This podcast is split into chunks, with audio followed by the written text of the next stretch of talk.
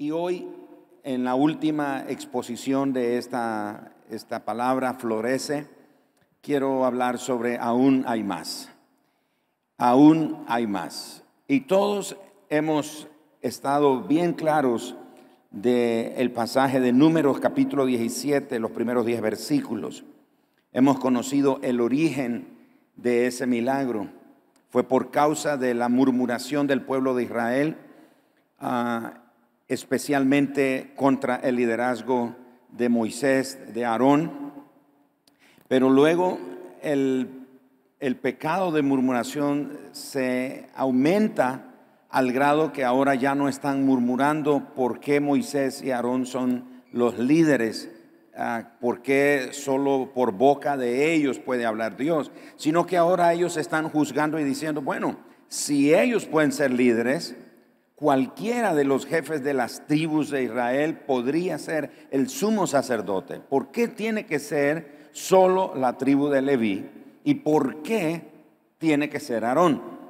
Y antes de que esto se convirtiera en otra mortandad, porque ya habían ocurrido dos mortandades. La primera cuando la tierra se abrió y tragó vivo a todos los que se rebelaron contra Moisés y Aarón, la familia de Coré, y conocemos ese detalle. Y luego cuando la gente continúa murmurando y el Señor envía una mortandad sobre el pueblo. Tanto que Aarón tuvo que ponerse entre Dios y el pueblo con el incensario como una muestra de intercesión por el pueblo. Y se detiene la mortandad. En ese contexto Dios toma la delantera y decide demostrar de una manera milagrosa quién era la persona que él había escogido para ser el sumo sacerdote. Y era Aarón. La escritura dice que todos llevaron su vara, su bastón, que es símbolo de autoridad, porque todo jefe de la tribu lo llevaba. Lo presentan delante de Moisés, lo dejan la noche ahí en el tabernáculo. En la mañana encuentran que la vara de Aarón era la única que había experimentado un milagro. Un milagro que hemos visto en cada una de estas semanas, que reverdeció, floreció, retoñó y dio frutos. Así que no había manera de discutir ahora el hecho de que Dios había escogido a Aarón como el sumo sacerdote. Y en base a esa experiencia hemos extraído toda esa riqueza bíblica que hemos compartido con ustedes durante todo este mes. Y hoy, al ser el último día del mes de abril, pues vamos a, cerrar esto, este énfasis, y precisamente pensando de que no vamos a volver a hablar de esa palabra florece, como lo hemos estado haciendo, no quiero que usted tenga la mentalidad de que, bueno, ya terminó abril y entonces ya nos olvidamos de Florece. Una de las cosas que me ha llamado la atención es que hablando con algunos de ustedes en conversaciones informales, otras en conversaciones bastante formales, he estado escuchando ah, expresiones como juntando las brasas o como avivando la intimidad con Dios, el impacto local y global, somos iglesia y ahora florece. Y yo digo, Señor, gracias, porque veo que en la forma en la que me guiaste es que debíamos de hacerlo este año, está pegando algo de la palabra de Dios en la vida y en el corazón del pueblo. Así que al cerrar hoy este episodio de Florece, no quiero como que doblemos la página y decimos, bueno, ahí ya quedó Florece, sino que se mantenga fresco en nuestro corazón. Y después de todo lo que hayamos hecho, después de todo lo que hayamos logrado, después de todo lo que hayamos conquistado en nuestra vida espiritual, en nuestro matrimonio, en nuestra familia, en nuestro ministerio, en nuestra relación con Dios, etcétera, porque mencionamos que florecer es algo que se aplica a diversas áreas en nuestra vida. Por eso menciono que después de lo que hayamos hecho, después de todo lo que hayamos logrado, después de todo lo que hayamos conquistado en cada una de nuestras vidas, tenemos que estar conscientes que aún hay más. Aún hay más. Aún queda mucha tierra por poseer. Esas fueron precisamente las palabras que Dios le dio a Josué en el capítulo 13, en el versículo 1. Y leo Josué 13, 1. Siendo Josué ya viejo, y me llamó la atención eso, siendo Josué ya viejo, entrado en años, Jehová le dijo, tú eres ya viejo, de edad avanzada. Y noten, subrayen en sus Biblias, ya sea que la tengan en físico o en digital, y queda aún mucha tierra por poseer. Noten eso, subrayen eso. Y sobre esa expresión, aún queda mucha tierra por poseer, sobre ella vamos a caminar esta noche. De ahí lo que quiero dejar aquí con ustedes, de aún hay más. Es interesante al leer la Biblia, especialmente el libro de Josué, nos encontramos que, fíjense que Moisés derrotó al menos a dos o tres reyes.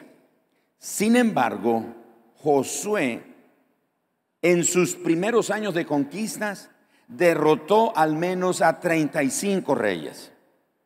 Josué solamente logró derrotar, Moisés, perdón, derrotó a dos reyes de este lado del río Jordán. Pero al otro lado del Jordán, cuando hubieron cruzado el río y comenzaron la conquista, en los primeros años de conquista, se calcula, se ve ahí en la escritura que al menos fueron 35 los reyes. Pero eso es solo en el inicio. Aún hubieron muchos, muchos territorios que ellos conquistaron. De hecho, si va conmigo ahí a, eh, Josué capítulo 13, dice el verso 2, esta es la tierra que queda. Y a partir del verso 2, el Señor comienza a describirle a, Josué todos los territorios que todavía quedaban por conquistar. Y luego dice, todos los territorios de los filiteos y todos los de los jesureos. Y si usted continúa leyendo, se va a dar cuenta de una gran cantidad de territorio que todavía Josué e Israel no habían conquistado.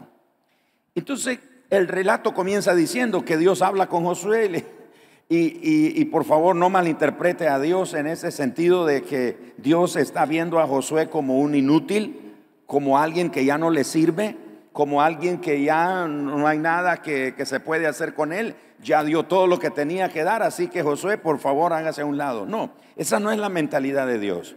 La mentalidad de Dios es precisamente lo que estamos compartiendo aquí hoy, que le está diciendo a Josué, no te conformes, Josué. No te quedes con lo que ya lograste. ¿Me, estoy explicando? Entonces le está diciendo, Josué, ya eres viejo, ya eres de edad avanzada, pero aún queda mucho territorio por poseer. Así que no es tiempo de decir, uff, ya lo logramos, ya lo conseguimos. Es momento de quedarnos descansando.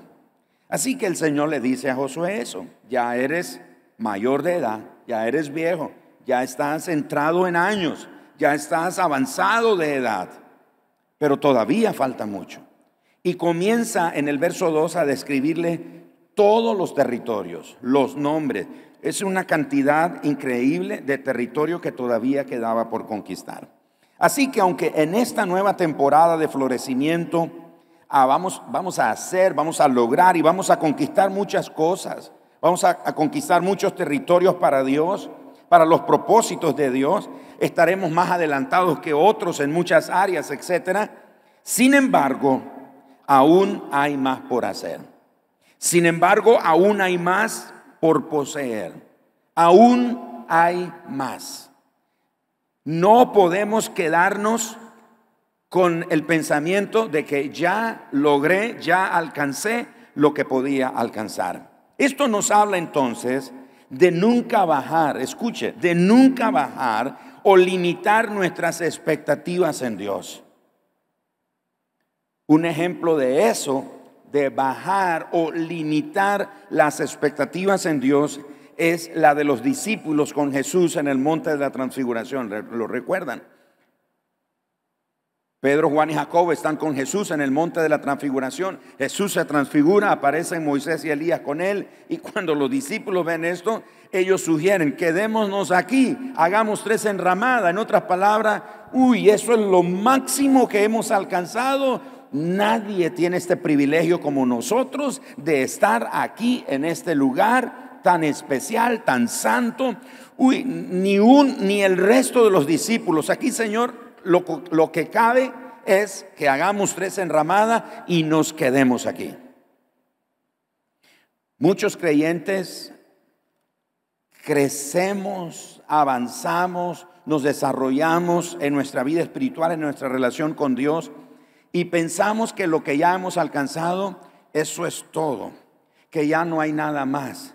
Ya logré, escalé un, una una posición o una responsabilidad, o ya tengo una actividad, una función que hacer, así que ya estoy contento con eso, estoy satisfecho con eso, y, para qué esforzarme a más, para qué eh, em, avanzar más o por, qué, para qué anhelar más.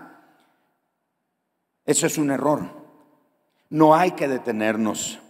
No nos comportemos como que si ya lo logramos todo no actuemos, no nos comportemos, no pensemos, no hablemos como que si ya lo hemos logrado todo.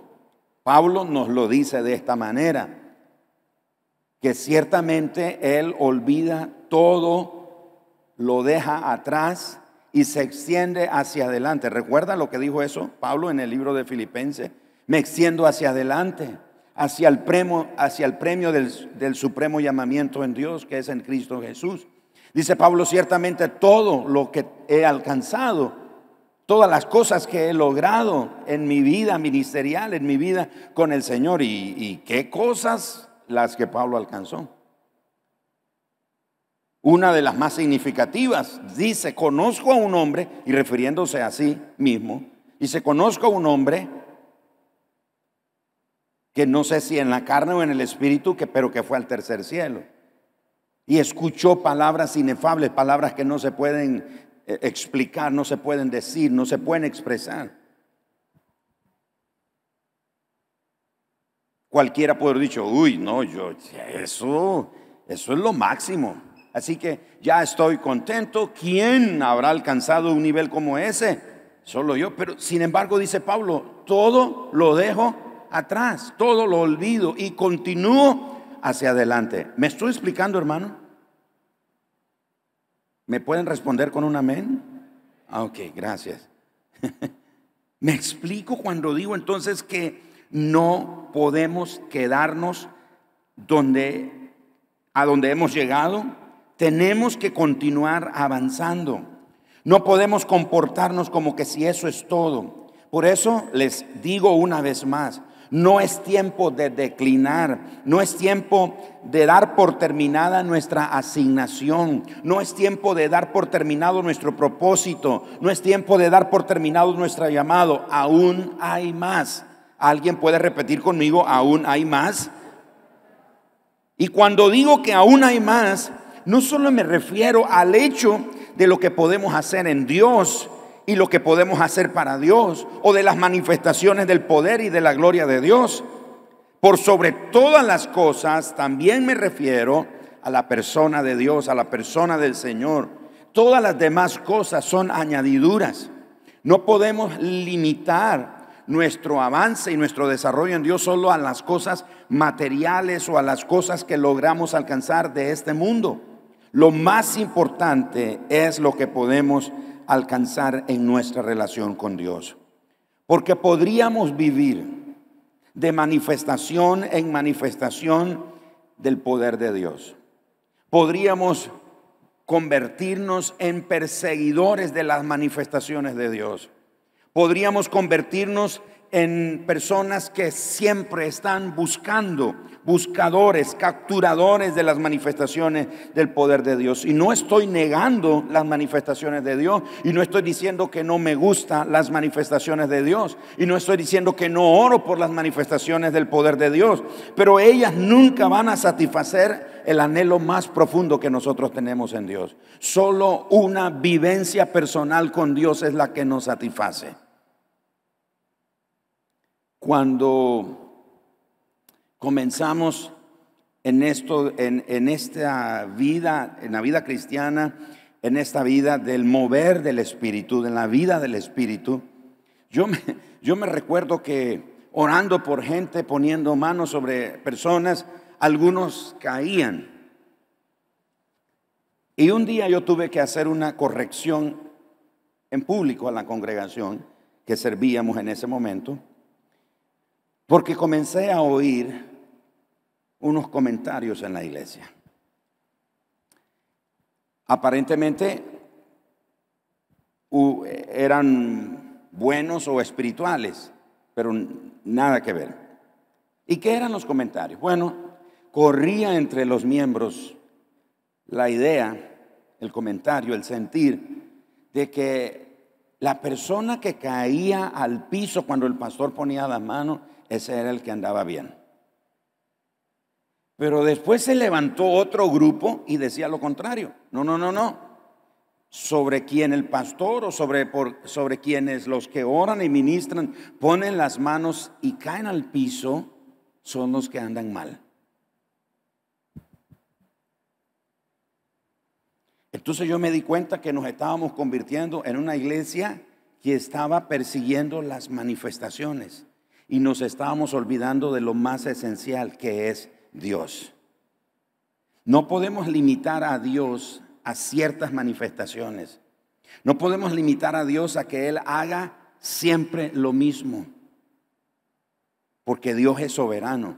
Dios tiene tanta libertad para moverse como Él desea en su soberanía manifestarse. Entonces, yo tuve que corregir a la iglesia y decirle, hermano, ni el que cae porque anda mal o porque está bien, ninguno de esos puntos están correctos. Mi intención cuando oro por usted y pongo manos sobre usted es porque es el principio bíblico de orar y de imponer manos sobre las personas. Los apóstoles lo hacían, en la iglesia primitiva era algo que practicaban, pero no es con la intención de verlo en el piso. Así que muchos hermanos sí caían al piso, caían tumbados al piso. Pero luego veíamos el comportamiento de ellos y su comportamiento, su conducta, su fruto decía que pues de nada estaba sirviendo que estuvieran en el piso a cada rato. Entonces nos podemos convertir en personas que están siguiendo las manifestaciones de Dios y perder de vista lo más importante, lo más sustancioso, que es la persona de Dios. Así que cuando le digo que aún hay más, no me refiero tanto o solamente a aquellas cosas que nosotros haremos, cosas poderosas que haremos en el Señor y para Él. Me estoy refiriendo a la persona de Dios. Aún hay más en Dios. Aún hay más que podemos conocer y recibir del Señor. Ahora, si nos vamos de manifestación en manifestación, ellas, aunque son manifestaciones de Dios, nunca van a llenar ese anhelo profundo en nuestra vida de Dios. Tenemos que volvernos de lo que nos sacia y buscar y encontrar la intimidad en Dios. Tenemos que volvernos a Él y solamente Él nos sacia. Por eso, en la temporada de Aún hay más, no nos conformemos con una relación mental con Dios. Conformémonos a conformarnos a una relación mental con Dios es algo trágico, porque nosotros fuimos creados para mucho más en Dios. Una relación mental con Dios es mecánica. Una relación mental con Dios es fría, es muerta, es pobre, es débil, es carente de vida, es carente de espíritu. Pero en cambio, una relación de aún hay más en Dios, vamos a experimentar la plenitud de la presencia de Dios. Y entre más cerca estemos de Dios, más fuerte se vuelve Él en nosotros y más afecta nuestra vida. Estoy aquí entonces hoy para animarles. Yo sé que la palabra que hemos escuchado durante todo este mes de Florece nos ha inspirado, nos ha animado, nos está moviendo a dar pasos de fe, a tomar decisiones de fe, nos está empujando a tener una expectativa más grande en las cosas que Dios hará en nosotros, cómo Dios nos empujará, cómo Dios nos va a prosperar, cómo Dios hará, nos hará florecer. Y eso es grandioso. Pero hermanos, no nos conformemos a eso, porque en Dios todavía hay más. Y lo más que tenemos de Dios es su persona y su presencia. No se conforme con las manifestaciones, no se conforme con los milagros, no se conforme con las maravillas, no se limite al ver solamente, anhelar ver prodigios ocurrir en su vida, en todas las áreas de su vida. De nuevo, eso es bueno, pero se perdería la oportunidad de lo más sustancioso la persona y la presencia de Dios. Esta noche yo quiero animar a todos los que estamos aquí, los que nos ven en la transmisión, animarles a que de verdad nos acerquemos más a Dios. Al final de cuentas de todo lo que estamos hablando cada semana aquí en esta congregación, se trata de eso, acercarnos más a Dios. Cuando nos acercamos más a Dios, somos más afectados por Él. Dios se hace más fuerte en nosotros. Su presencia es más fuerte. Somos más sensibles a su presencia. Somos más ah, disponibles a la presencia de Él en nuestra vida. Somos más obedientes a la voz de Él. Hoy estaba participando en un, en un congreso que me invitaron y estaba hablando sobre uh, sobre está perdiendo la iglesia efectividad hoy en día. Y una de las cosas que mencioné es que ah, lo que está causando que la iglesia, globalmente hablando, pierda efectividad en el mundo es que muchos están predicando un evangelio que parece evangelio, pero no es evangelio. Y es un mensaje, es un evangelio centrado en el hombre, centrado en las necesidades del hombre, que Dios te quiere hacer poderoso, próspero, y de nuevo, no hay nada malo en eso, pero eso no, no es lo más esencial. Eso no es lo más importante. Eso no es lo más relevante. Lo más relevante, lo más sustancioso es la persona de Él, es la presencia de Él. Y yo quiero animarle para que usted se convierta en un hambriento, en un en alguien que quiere capturar siempre la persona y la presencia de Dios. No se quede donde está. No se conforme con los milagros. Y, yo sé que Dios está haciendo milagros en la iglesia. Sé que Dios está haciendo milagros y en, en, una u otra manera, en una u otra forma, en algún momento vamos a escuchar testimonios poderoso de, de los milagros que Dios está haciendo. Y gloria a Dios por eso, por supuesto. Queremos eso, pero aún hay más. Y lo que hay de más es la persona y la presencia de Dios. Vamos a escogerlo a Él por sobre todas las cosas. Vamos a anhelarlo a Él por sobre todas las cosas. Porque aún las cosas materiales con las que Él podría bendecirnos, en algún momento se pueden acabar y se pueden terminar pero Él es la fuente inagotable. Él es la fuente inagotable y es a Él a quien tenemos que anhelar. Yo no quiero una relación mecánica con Dios, yo no quiero una relación fría, yo no quiero una relación con Dios ah, condicionada, no quiero una relación con Dios por costumbre. Muchos matrimonios están juntos por costumbre, ya no por amor. Están acostumbrados a estar juntos. Están acostumbrados a permanecer juntos. pero no porque se aman, no porque el amor es, sigue siendo el pegamento, la fuerza que los mantiene unidos, están por costumbre. Ya se acostumbraron, ya se adaptaron, es mecánico, no hay vida, no hay pasión, no hay fuerza, no hay vitalidad en esa relación. Yo no quiero una relación con Dios mecánica interesada en que Él solo me dé de sus beneficios y de sus bendiciones. Lo más hermoso es que podemos tener una relación fuerte, fresca, abundante, ilimitada con la persona y la presencia de Dios. ¿Está de acuerdo en eso? Porque la verdad es, lo, lo que más necesitamos, lo único que nos satisface. Lo único que nos llena es Dios, es su presencia. Le vamos a pedir esta noche al Señor que, que trabaje con nosotros. Y este domingo ya será primero de mayo y vamos a tener un, un nuevo énfasis. Y este énfasis habla sobre preparar el camino.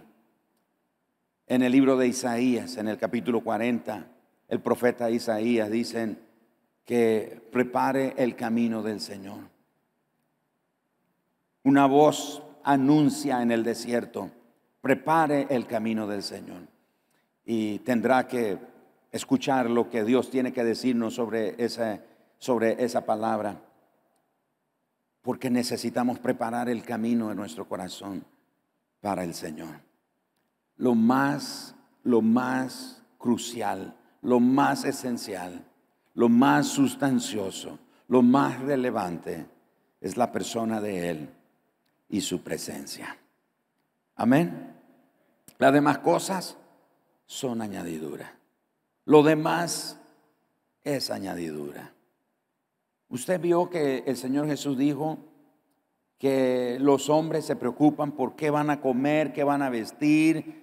¿Se recuerda eso? Jesús lo dijo. Dijo, que no sea así entre ustedes. Dice, porque vuestro Padre sabe de qué cosa tenéis necesidad. Vuestro Padre sabe de qué cosa tenéis necesidad. Y Él se encargará de darles las demás cosas. Por eso Él dijo, busquen primeramente el reino de Dios y su justicia. Y las demás cosas vendrán por añadidura. Lo más importante de nuevo es su presencia. Después de florecer, eso no es todo, aún hay más. Y eso más es su persona y su presencia. Vamos a poner en pie, por favor, y vamos a hacer una oración esta noche, cada uno pidiéndole al Señor en nuestra vida. Cada uno de nosotros conocemos nuestra condición delante del Señor. Cada uno de nosotros sabe que es que es eso en lo que el Señor tiene que trabajar en nuestra vida. Y que es eso con lo que su persona y su presencia está compitiendo. ¿Qué es eso con lo que la persona y la presencia de Dios está compitiendo en nuestra vida? Nosotros sabemos qué es eso. Eso con lo que la persona y la presencia de Dios está compitiendo por nuestros afectos, por nuestro cariño, nuestras atenciones para Él, lo tenemos que erradicar de, nuestra vida. Derribarlo y poner a Dios en el centro de nuestra vida. Padre, de verdad esta noche, escuchando la palabra de Josué, cuando le dijiste, aún queda mucho territorio, mucha tierra por poseer. Es para nosotros el mensaje también. Quizás algunos nos hemos conformado con lo que ya hemos alcanzado. Quizás algunos ya nos hemos adaptado al conocimiento que hemos adquirido. Quizás algunos nos hemos quedado ahí sin avanzar más, sin crecer más, sin madurar más, sin dar más sin servir más, sin entregarnos más, sin amar más, sin servir más. Nos hemos quedado hasta donde estamos. Y hemos dicho, ya, eso es lo que tenía que dar, eso es lo que tenía que hacer. Hasta ahí llego, ya no hay más nada que hacer, ya no tengo nada en qué ocuparme, ya no tengo nada más en qué, en qué atender. Señor, eso es trágico, pensar que eso es todo. Pero esta noche tú nos dices, aún hay más, aún hay más. Y te pido, Señor, que reveles a cada corazón de nosotros, a cada uno de los que estamos aquí, revela en nuestro corazón qué es eso que aún hay más por hacer. ¿Qué es eso que aún hay más? ¿Qué es eso que cabe dentro de esa expresión? Aún hay más en ti. ¿Qué es eso que cabe en nuestro en esa expresión? Aún hay más de nuestra vida en nuestra familia, en nuestro hogar, el ministerio. ¿Qué es eso, Señor? Aún hay más.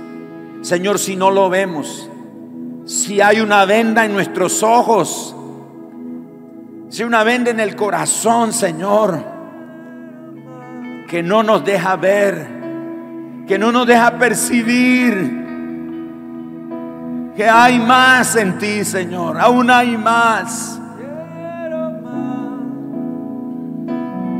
que aún hay más, Señor. Padre, levantamos nuestras manos delante de ti hoy, Señor. Levantamos nuestras manos delante de ti, Señor, esta noche. Levantamos nuestras manos delante de ti y te pedimos, revélanos, Señor. Revélanos qué es eso que hay de más. Porque nadie que está aquí hoy en esta reunión, nadie que está aquí hoy en forma virtual. Nadie está excluido de esta pregunta. ¿Aún hay más? ¿Qué es eso de más a lo que Dios me está llamando? En mi relación con Él, en mi vida espiritual, en, el hogar, en el matrimonio, en la familia, en el ministerio, en el negocio en la forma de hacer el negocio, en el propósito de hacer el negocio. ¿Qué es eso? Que cabe dentro de aún hay más. Señor, no vamos a conformarnos, no queremos quedarnos con un comportamiento de ya lo hicimos todo, ya lo alcanzamos todo, ya no hay más nada que hacer, ya no ya no tengo que hacer nada. No queremos tener la actitud y el comportamiento de Noemí, la mujer en Belén que murió su esposo y sus hijos. Y ella dijo, llámenme amargada, porque ya no tengo nada que hacer. Mi vida ya no tiene propósito. Ya hice lo que tenía que hacer y no salió bien. Pero esta noche tú nos estás diciendo, hijo mío, hija mía, mira, voy a mostrarte a tu corazón a tus pensamientos, voy a mostrarte lo que compite con mi persona y mi presencia.